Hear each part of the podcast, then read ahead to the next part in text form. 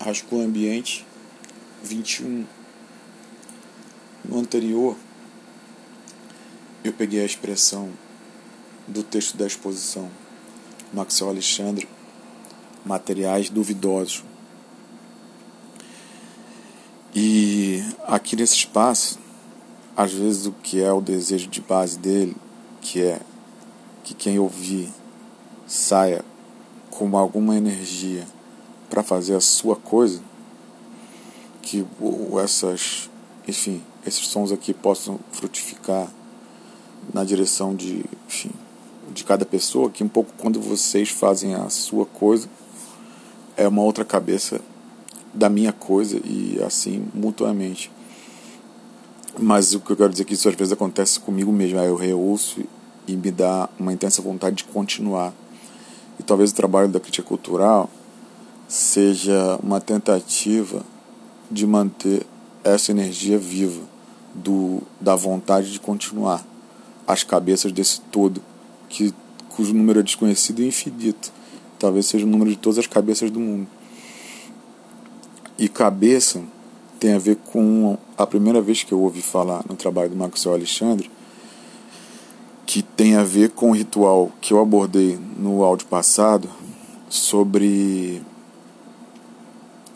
isso é, que essa coisa de pegar na, na, acho que na Rocinha que é de onde ele nasceu e fazer um ritual de descoloração de cabelo com os meninos que é uma coisa muito do, do Rio. E eu soube uma vez que ele fez uma caminhada da Rocinha atravessando o túnel. Eu não sei se foi até uma galeria no centro mas teve uma caminhada desses meninos. E aí me interessou algo me veio porque essa coisa do cabelo descolorido, especialmente das pessoas negras, é uma coisa, ou era uma coisa, de alguma maneira, vista como muito duvidosa. Mesmo cabe até uma nota pessoal. No meu caso, nas vezes que eu descolori o cabelo, era engraçado. E até para falar uma palavra que também está no, no, no texto exposicional da exposição que eu mencionei no, no áudio passado que é, que é o problema da passabilidade. Quando eu, que tenho pele clara e cabelo crespo, é, descolor, faço descoloração no meu cabelo, estranhamente eu sinto que, em termos de passabilidade, eu me torno mais negro. Porque aqui no Rio tem algo que talvez não seja perceptível para todo mundo. Porque eu tenho a impressão de que esse hábito, de, em relação ao, ao próprio visual, nasceu em algumas favelas do Rio, eu não sei exatamente em qual mas ele virou em algum momento. É, você pega, por exemplo, né, a primeira vez que eu vi isso em termos públicos, e esse jogo, assim, urbano e mais contemporaneamente, foi com o Ivo Meirelles, né? Funk em lata, isso, né, nos anos 90. Essa coisa como uma marca, mesmo como um uso político, né? Do, do, da forma do cabelo. E, por exemplo, eu sei que em alguns territórios do Rio, dominados por milícia, acho que isso ainda deve acontecer, você é ou morto ou retaliado se fizer isso. Então tem uma tem um trabalho político nesse trabalho, por exemplo, da descoloração do cabelo, e isso é visto como algo da ordem do duvidoso. E acho que a, a razão desse áudio complementar que eu estou fazendo aqui é para fazer uma defesa mesmo do duvidoso. Porque qual é o oposto do duvidoso? O oposto do duvidoso é o, digamos, o bom gosto com B e o G maiúsculo. E assim como aqui nesse espaço se fez uma defesa, digamos, da não música, das experiências limítrofes, o duvidoso, em todos os seus sentidos, né, tanto no sentido impróprio, descabido, como algo literalmente da ordem da dúvida, me parece bastante interessante de ser ressaltado e de ser explorado como dimensão semântica, conceitual. E curiosamente, as figuras nas pinturas do Maxwell vistas no galpão em São Cristóvão tem um pouco a energia da dúvida. E talvez do duvidoso, mas acho que mais da, da duvidante.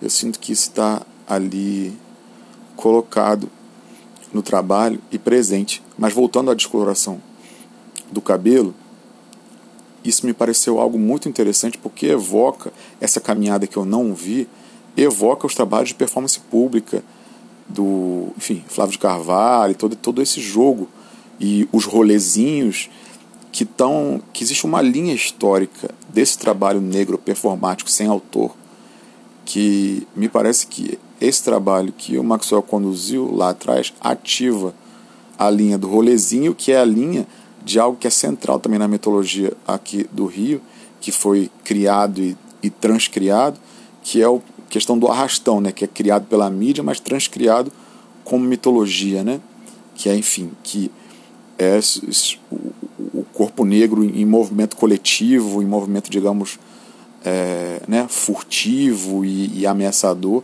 que a experiência dos rolezinhos, enfim, que ver até com o trabalho que eu fiz, é, suscita e evoca, né? Isso é, é muito interessante, né? Porque o corpo negro é, e a experiência da fuga e a experiência do correr, não sei se todo mundo consegue acessar isso, uma, um corpo negro, especialmente de um homem negro, aqui na zona sul do Rio, sair correndo é uma experiência muito, muito, muito perigosa, entendeu? Você tomar um tiro ou acharem que é um assalto, está praticamente pronto. Então, eu acho que o trabalho ali que eu não vi do Maxwell evoca isso.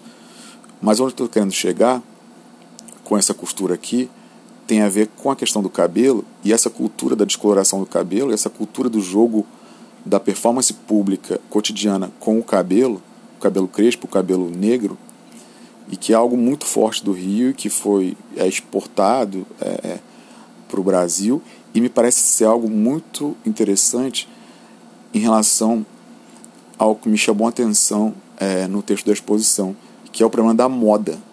Porque o cabelo descolorido é uma questão, me parece, de moda. Só que é uma moda que não é que não tem dono, que não tem corporação, que não tem reunião de milionário branco decidindo.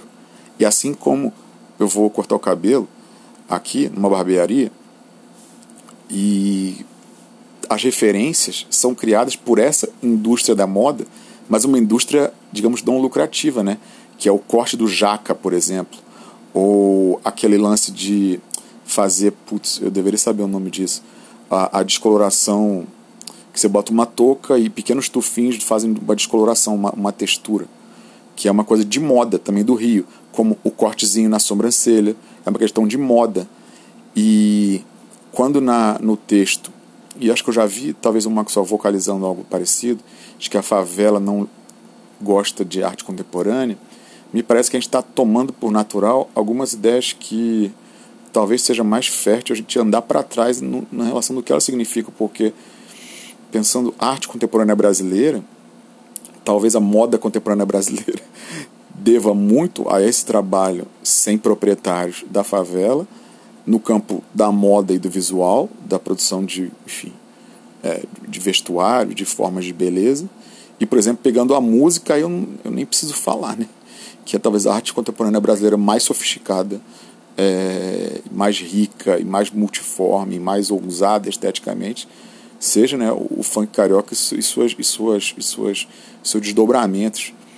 Então, de fato, como ali parece que se coloca em termos de discurso, a moda é algo importante pensado junto à arte, mas talvez uh, não tanto como aliadas da concentração de capital, da concentração de poder, e talvez a forma de poder que seja expressa num gesto como a descoloração coletiva do cabelo, essa espécie de rolezinho, arrastão, procissão é, que, que segue na rua, isso exerce isso performa, isso presentifica uma forma de poder, mas eu tenho dúvida se conscientemente, e talvez o conscientemente não importe tanto, o novo poder que se fala é, diz respeito a isso.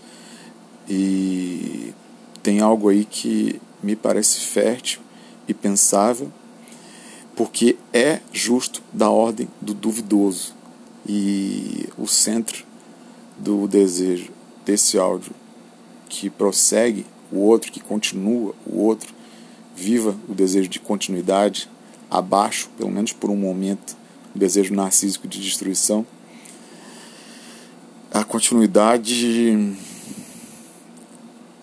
que é fundamento desse processo estético, plástico, interventivo, uh, que está no trabalho do Maxwell performático e que ganha um outro tom quando vai para o papel uh, que eu não consigo ainda perceber totalmente, porque no outro áudio eu também não mencionei outras obras que eu vi que reforçam o caráter autorreflexivo que eu falei. Muita ali agora nessa exposição atual no, em São Cristóvão no, no pavilhão não tem não tinha tantas, talvez seja móvel, eu não sei, não tinha tantas tantas pinturas com referência à moldura, tinha uma ou duas, porque eu já vi trabalhos dele nessa exposição da Gentil Carioca que eu vi há uns dois anos atrás, nesses papéis pardos pintados molduras sem nada dentro. A moldura, uma espécie de aquela moldura antiga, muito ornada e que joga com o alaranjado do, do papel pardo como uma espécie de analogia com o brilho do, do, do, do ouro ou do dourado dessas molduras. Mas essas molduras sem nada, né? Então, a institucionalidade da arte, a institucionalidade da igreja, é, as institucionalidades interessam ao trabalho do Maxwell e eu acho isso muito, muito, muito interessante.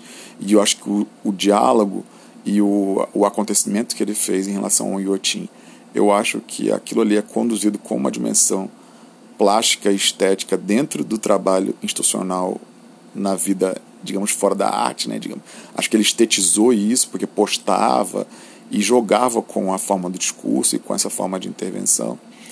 E acho isso muito interessante e o que, e o que ratifica isso é ele ter pintado, feito uma tela de pintura, é, a capa da a, a matéria da Folha de São Paulo. Então, acho que há muito a pensar é, em relação ao trabalho do Maxwell. Eu vou procurar mais documentação dessa performance que eu vi e esse trabalho da descoloração do cabelo dos meninos. E é curioso que eu acho que isso me parece de alguma maneira formar um paradoxo em relação a, a, a, ao discurso público é, dele e, e da exposição. Isso aponta para mim uma espécie de fonte de riqueza e de, e de algo ainda que pode gerar muita coisa como forma, como pensamento, como intervenção e como material de continuidade.